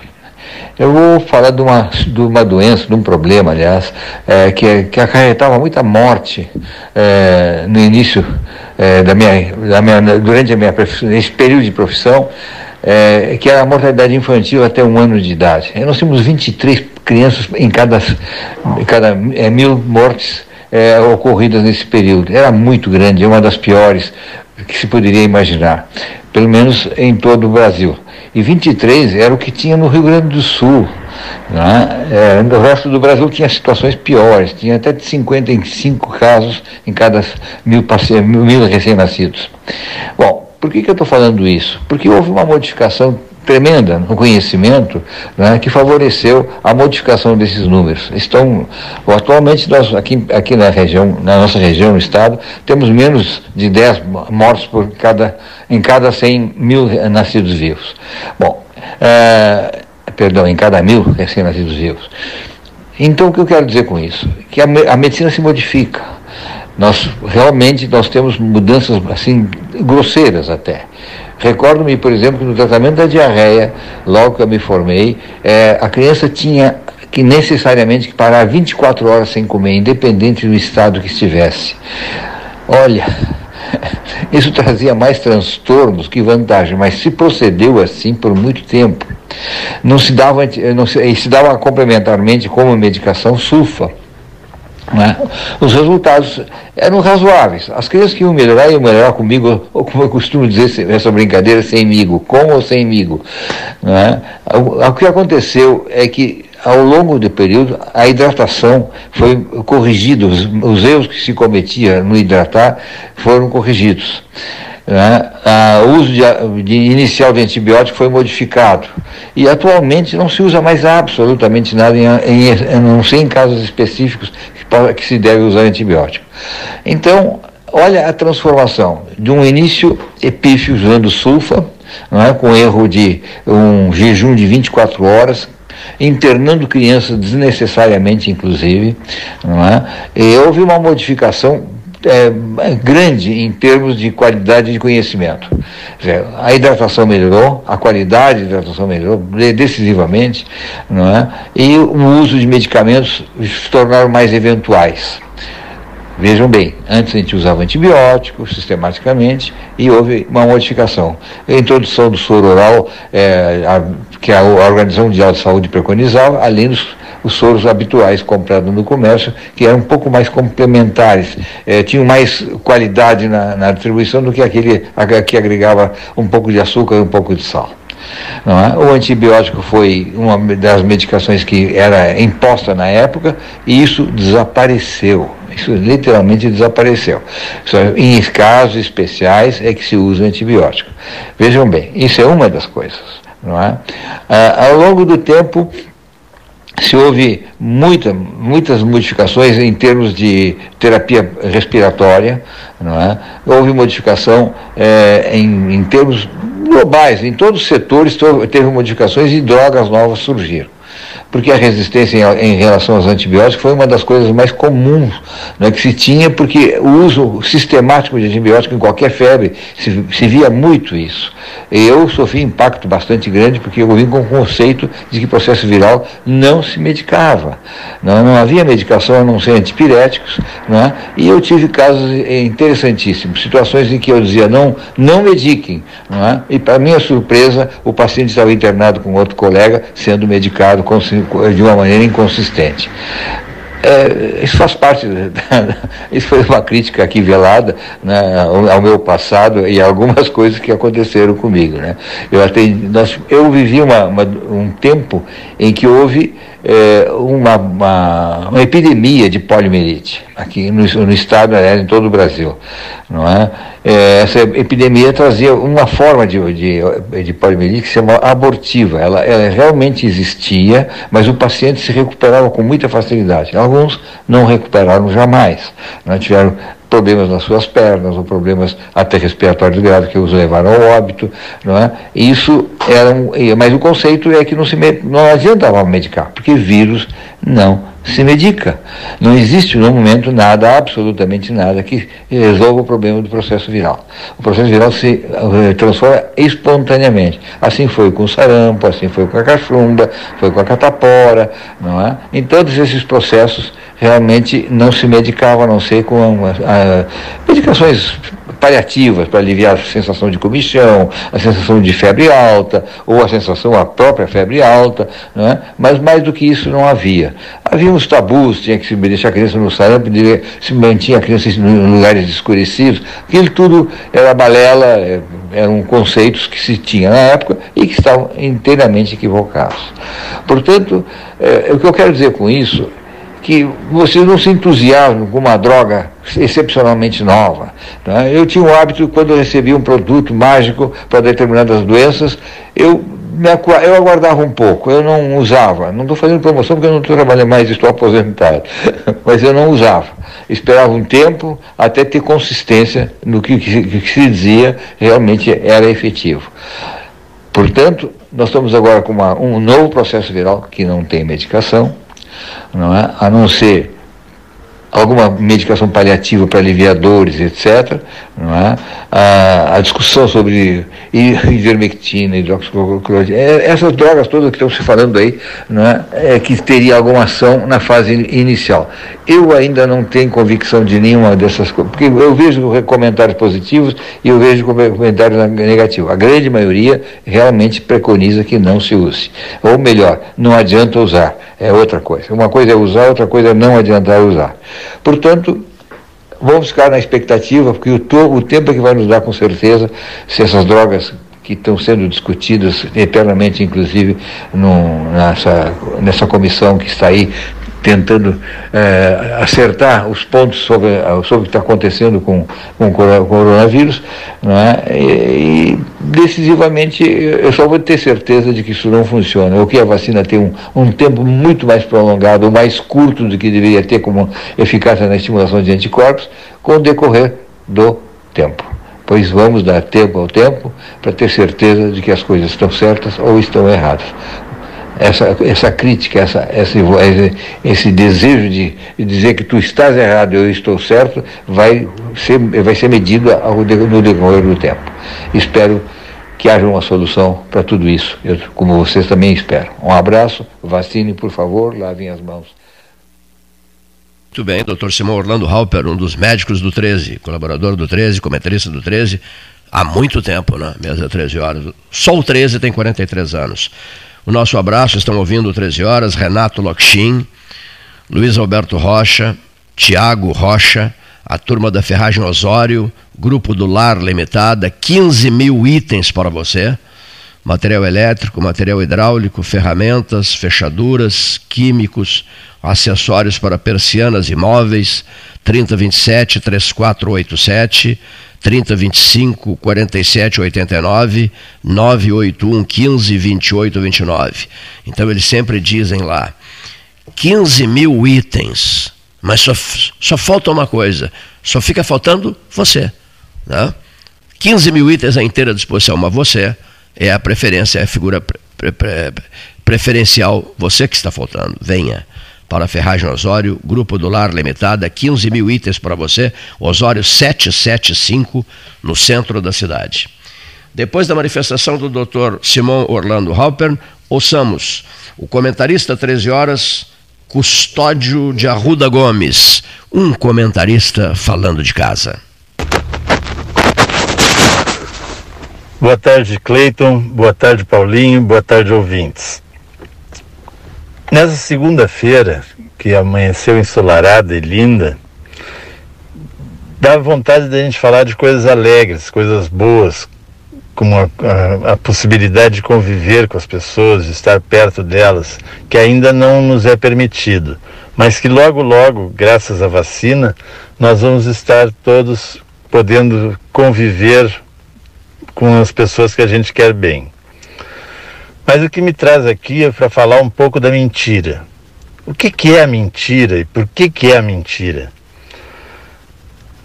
A mentira é aquelas coisas que as pessoas inventam para se justificar ou para justificar seus atos e que no Brasil passou a, a, ser uma forma de propaganda. A mentira passou a ser uma, uma parte da verdade.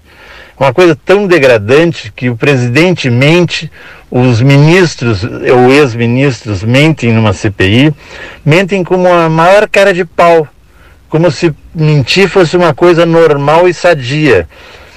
Parece que agora no Exército estão ensinando as pessoas a mentir, porque mentiu o, o ministro Pazuello, mentiu o secretário-geral do Ministério, que também é militar. Então as pessoas estão se, se dando o direito de mentir como se fosse uma coisa justificável e, e honesta. Não é nem um pouco honesto e nem um pouco justificável. Eu já eu sempre ouvi na minha família as pessoas dizerem quem mente rouba, né? ou quem rouba mente.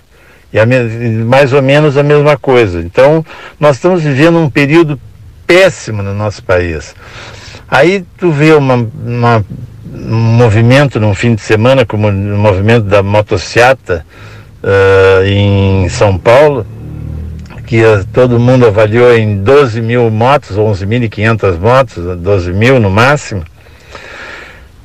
E o, a propaganda do, maciça do, dos bolsonarianos é que teve 1 milhão 234 mil motos. É brincadeira, nem, nem sei se em São Paulo inteira tem tanta moto assim. As pessoas mentem descaradamente. Nós estamos vivendo o país do Pinóquio. Gepeto se ia se sentir mal aqui de tanta mentira. O, o Pinóquio ia ser se constrangido. Nós estamos vivendo a decadência moral do povo brasileiro. Que coisa impressionante. Eu estou muito chateado com isso, estou muito triste com isso. Eu, eu sempre gostei de fazer política, mas eu sempre via política entre ideias né, diferentes que tem que ser uh, equacionadas. Agora, política de mentira, de, de ódio, como está sendo feito, daquela besta do presidente entra no avião da, da provavelmente da TAM ou da Gol, não sei que avião que era aquele, e mente para as pessoas e, e faz brincadeiras ridículas com as pessoas, eu não aguento mais. Sinceramente, Cleiton, me desilude de ser brasileira, me dá vontade de ir embora desse país porque é uma vergonha o que está acontecendo, uma vergonha. E as pessoas estão achando que mentir é normal. Mentir faz parte do jogo. Não faz parte de jogo nenhum. Mentir é um crime como qualquer outro. Mentir é uma barbaridade. Mentir é degradante. Mentir é uma desgraça. Eu espero que meus netos não, não não vejam muito jornal para que não aprendam essas coisas da, da mentira. A mentira é muito ruim para o país. Nós estamos vivendo um momento realmente muito triste. Um abraço Tódio de Arruda Gomes, falando da capital do Rio Grande. Eu acho que ele está em Porto Alegre, não tenho certeza se ele está em Porto Alegre ou se ele está em Pelotas. Olha aqui, ó. um amigo meu, Gustavo Brusque Zaxon, médico veterinário, grande parceiro. O Gustavo está retornando de Dom Pedrito, a capital da paz Que bacana esse título, né? Eu sempre digo, eu gosto muito de Dom Pedrito, tenho grandes amigos lá. Eu sempre me refiro assim, ó, é, campos, verdes campos pedritenses. A nossa saudação a Dom Pedrito, segundo o Dr. Gustavo Brusque Jackson, temperatura de 1 grau às 8 horas da manhã. Um frio assustador em Dom Pedrito. Haja poncho para resolver esse problema, não é isso? Haja poncho. Falando em ponchos, olha aqui, em poncho, a Correaria Padilha, um dos endereços mais tradicionais de Pelotas. Ali você sente o cheiro do couro. Né? A Correaria Padilha tem maravilhas em matéria de poncho de uma cor, cor diferenciada, lã, pura lã, etc. Eu sou cliente tradicional da, da Correaria Padilha da Osório. Um pouquinho para cá, à esquerda quem vai, do Pedro Osório, do, do, do, Colégio Pedro Osório. Antigo, antigo Pedro Osório continua ali? Continua ali, né? Bom, esse é um registro que eu, que eu, que eu queria fazer é, sobre, saudando Dom Pedrito, ao lado uh, uh, de outros municípios que são citados a todo momento pela mesa 13 horas.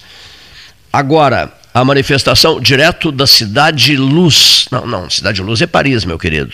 A brasileira, a cidade seca, a umidade do deserto do Saara, mas também uma cidade com forte presença de luminosidade que é e bota bota a presença de luminosidade, intensa luminosidade, Brasília, o Distrito Federal, para alguns a Ilha da Fantasia, para outros o endereço dos sonhos. Ari de Carvalho Alcântara. Amigo Cleiton, boa tarde, ouvintes do 13 horas, meus amigos de Pelotas, boa tarde. Sempre um prazer me dirigir a vocês. E nesta quarta-feira, volto no sempre do mesmo tema. Volto no que temos que fazer nos próximos dias, nos próximos anos, enfim, como nós vamos crescer, desenvolver, produzir nossas vidas no pós-pandemia, que é uma realidade. Na verdade, ontem o Brasil atingiu 75 milhões de doses de vacinas aplicadas, 105 milhões de, de, vacinas distribuídas, uma perspectiva de distribuição de vacinas ainda esse mês de mais de 140 milhões de doses. Devemos atingir um percentual bastante razoável da população de risco vacinada no mês de junho. Isso nos faz projetar já para o mês de setembro, outubro, uma vida praticamente normal em termos de trabalho, crescimento, produção. Então é sobre isso que nós temos que pensar. E sobre esta, isto que eu quero fazer uma reflexão. Ontem saiu a lista dos 10 maiores fortunas do mundo, ou seja, aquelas 10 pessoas que nós fizemos os mais ricos do mundo. A principal homem rico, por incrível que pareça, é o dono da marca Louis Vuitton, Dom Perignon, Dior, entre outras, ou seja, marcas de luxo. Ou seja, nós, produtores que produzimos no mundo, enriquecemos o luxo, enriquecemos os produtos de primeira linha. O segundo também, a Amazon. O Bezos é consumo. Ou seja, nós, durante anos, inclusive durante a pandemia, financiamos, produzimos, gastamos dinheiro e tornamos ricos os produtores de luxo. Mas não produzimos vacina, não produzimos ciência, não produzimos conhecimento. Não produzimos bem-estar líquido da população. Não produzimos saneamento. A África subsaariana tem apenas 2% de pessoas vacinadas e um completo descontrole epidêmico. Existem lugares no mundo onde nem se fala em pandemia, porque morre-se tanto que nem que a pandemia é apenas mais um. Então, nós produzimos luxo, mas nós não produzimos desenvolvimento. Desenvolvimento, riqueza, poder, capitalismo é se produzir qualidade de vida. Vamos refletir sobre isso. Sobre o que, que onde nós estamos gastando o nosso dinheiro. Onde nós estamos gastando aquilo que nós produzimos. Onde nós estamos investindo. Até hoje nós estamos com vacinas experimentais, não sabemos exatamente de onde vem essa doença. Não temos uma pesquisa epidemiológica para dizer exatamente a quantos foram, quantos foram afetados. Ou seja, estamos há um ano e meio que ainda arranhamos cientificamente. Temos alguma coisa de experimentos empíricos de médicos que experimentam um medicamento aqui, outro ali, enfim. Temos trabalho muito, de novo, muito. Pessoas que se sacrificaram, muitas. Mas investimento. O governo brasileiro fez o máximo possível. Ontem assisti à audiência pública sobre o financiamento das contas públicas. Estamos bem estruturados. O Brasil, o governo se comportou perfeitamente. O governo apresentou tudo o que era possível. Se fez um programa de emergência, de saúde, enfim, se distribuiu dinheiro, se nos endividamos, dentro do possível, está, eh, de certa forma, equacionada a dívida. Mas, efetivamente, investimento para o futuro, qualidade de vida, o que, que nós estamos fazendo? Então, vamos pensar no pós-pandemia, simplesmente em melhorar. Nós, brasileiros, nós, povo, nós, sociedade, temos que melhorar. Temos que refletir um pouco sobre nós mesmos. Fizemos a Louis Vuitton rica. Fizemos a Amazon rica. Bom, é um direito que nos assiste, cara. Mas vamos fazer ricos nas próximas gerações a inteligência, a ciência, o conhecimento, a qualidade de vida.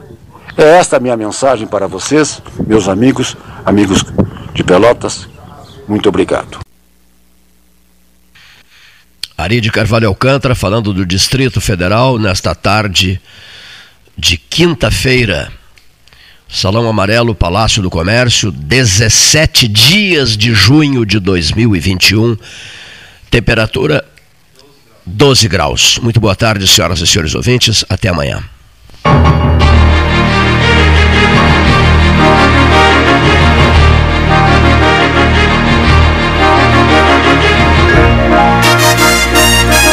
Com todo mundo tomando cuidado, já se pode pensar em viajar com mais tranquilidade. Para que isso aconteça, a Expresso Embaixador está fazendo o necessário para manter seus clientes e funcionários seguros. Antes e depois de cada viagem, uma equipe de limpeza higieniza todas as partes do ônibus. Por dentro e por fora, nossos carros passam por um processo de desinfecção e descontaminação. Tudo pronto para levar você com segurança ao seu destino. Expresso Embaixador, aproximando as pessoas de verdade.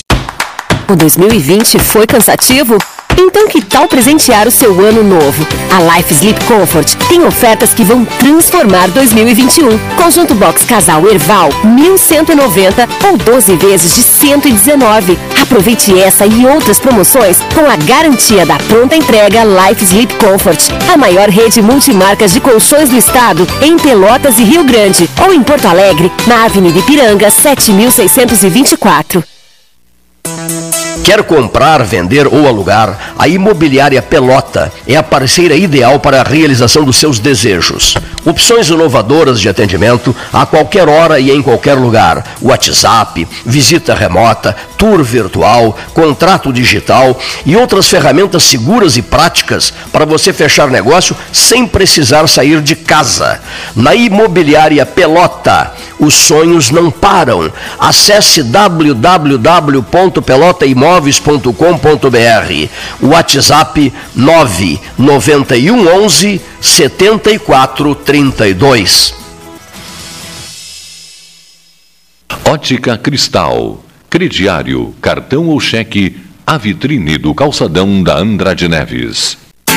Você que é aposentado ou pensionista do INSS, servidor municipal, estadual ou federal, tem até 35% de margem no crédito consignado Banrisul. Contrate seu consignado pelo app Banrisul Digital, pelo Home Bank ou na sua agência de relacionamento. Mas lembre-se de agendar o seu atendimento com antecedência. Confira se você pode contratar na nova margem com seu convênio em banrisul.com.br barra consignado. Panemio, alimentos saudáveis e conveniências. Osório, esquina Rafael Pinto Bandeira.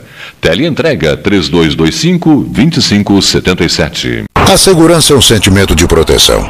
Quem circula pelas estradas do Polo Rodoviário Pelotas sabe que pode contar com as equipes de socorro médico e mecânico durante 24 horas. Assim que você ligar 0800 724 1066, o Centro de Controle Operacional da concessionária irá acionar imediatamente os recursos para o seu atendimento. São serviços gratuitos para os usuários que trafegam por aqui. Ecosul, proteção e segurança 24 horas. Aquarela Tintas, uma empresa com equipes especializadas em Pelotas, Rio Grande e Porto Alegre. Aquarela Tintas, Rua General Osório, 1259. Telefone 3225 5000.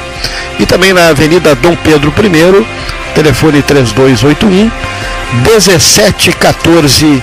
Aquarela Tintas.